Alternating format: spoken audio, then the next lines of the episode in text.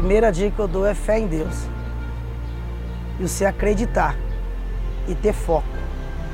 Porque a partir do momento que você acredita, você tem fé, vai vir barreira. Não, não, não tem como, mesmo você tendo fé, vai vir barreira. Mas a fé, ela gera uma esperança, uma convicção que você vai conseguir. E eu deixo para quem quer investir, qualquer ramo, é fé, acreditar e ter foco.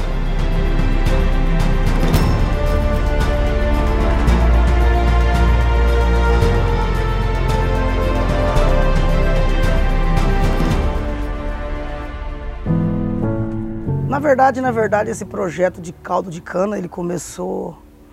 Eu sempre tive vontade de trabalhar por conta própria, né? Antes do projeto de caldo de cana, eu já trabalhei vendendo paçoca na rua, já trabalhei vendendo capa de carro, trabalhei de 5 a 6 anos vendendo acessório de capa de carro, era ali na esquina mesmo, que eu ficava ali vendendo. Só que o meu desejo era que a minha esposa trabalhasse comigo, né? É um desejo que ela era, trabalhava de empregada doméstica e eu tinha vontade, né? Que ela trabalhasse perto de mim. Eu falo que esse caldo de cana apareceu no momento da dor. Por que no momento da dor?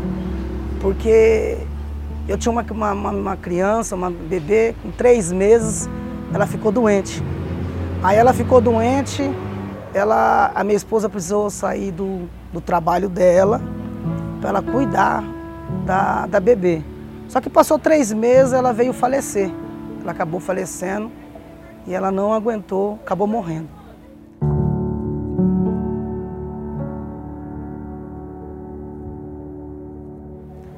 Aí a minha, minha esposa não, não tinha como trabalhar, porque ela começou a entrar no começo de depressão.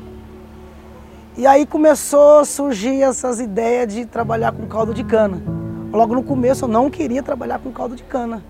Só que devido a minha esposa estava com muito em casa, muito parada, muito pensativa, porque tinha perdido a, a minha bebê, Jaqueline.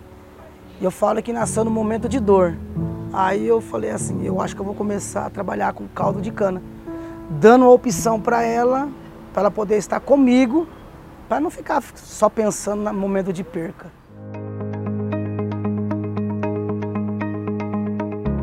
Olha, trabalhar com caldo de cana é tem que ter um esforço muito, muito grande. Hoje mesmo, hoje eu acordei 5h20 da manhã. E eu e minha esposa acorda, vamos pro campo. Para 7, 7 e meia, nós estamos voltando do campo. É duas, duas horas e meia para colher a cana. Para poder cortar a cana, classificar um pouco lá. Aí depois que eu trago para cá, eu tenho que classificá-la de novo, limpar a cana e chego num ponto por volta de 11h30 da, da manhã. Aí durante o dia eu estou sempre aqui, eu limpando cana, a minha esposa atendendo e 6h30, 7 horas, nós vai chegar em casa umas 7h30 da noite. E o mais difícil é que a gente tem que pegar os vasilhames de 2 litros, de 1 um litro, que as pessoas trazem para nós Aí nós vamos fazer a limpeza, a higienização, para no outro dia a gente estar tá trabalhando. Quando chegou a crise, eu trabalhava só com um caldo de cana. E com o caldo de cana eu não conseguia mais sobreviver com o caldo de cana. Por isso que eu falo, a crise para o empreendedor, ele só acaba fechando as portas se ele se ele não quiser encarar a crise. A crise, eu, hoje eu vejo a crise como você crescer e superar. Para ser empreendedorismo, na hora da dificuldade você souber sair. Aí eu não conseguia sobreviver com o caldo de cana mais, as vendas começou a cair. Aí eu percebi que o pessoal pedia muito salgado, pedia pastel, pedia é, coxinha e eu não trabalhava com pastel e coxinha no momento. Aí o pessoal começou a pedir água de coco, eu também não trabalhava. Então aí que eu vi, falei, ó, como que chegou a crise, eu coloquei o caldo de o, água de coco, coloquei o pastel e coloquei a coxinha de mandioca. E aí depois eu acrescentei o suco de laranja. Aí consegui sair da crise. Aí eu também não trabalhava com refrigerante. O pessoal pedia refrigerante, eu não trabalhava. Aí eu fui colocando refrigerante até chegar a crise acabar. Aí eu não consegui ver crise. Sempre, graças a Deus, superando a crise. Olha, para ser um empreendedorismo, eu falo tem sempre inovar. Na hora que a, a empresa começar a ter problema, é, você tem que inovar. Eu tive, como eu falei, eu tive uma dificuldade e na hora nasceu outro projeto que eu trabalho com caldo de cana delivery. Que eu faço caldo de cana nos comércios, faço caldo de cana na casa. É, o momento do empreendedor que eu tenho mais dificuldade, que eu trabalho com caldo de cana, é no tempo do frio. Quando chega, aí a gente tem que saber empreender. Aí eu falei, como que o movimento cai aqui, eu compro uma máquina, a minha esposa fica na, no caldo de cana e eu saio fazendo comércio. Um jeito diferenciado, aí eu consigo suprir, sempre inovando e sempre investindo para não ficar na rotina.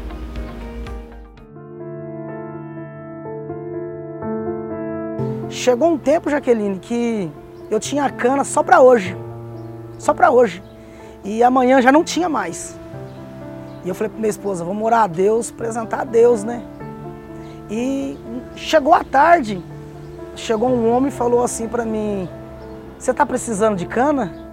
Eu falei, tô, tô precisando de cana, amanhã já não tem cana. Ele falou, na minha chácara tem cana. Se você quiser buscar, eu falei, quantos que é? Ele falou, não, para você eu vou fazer de graça.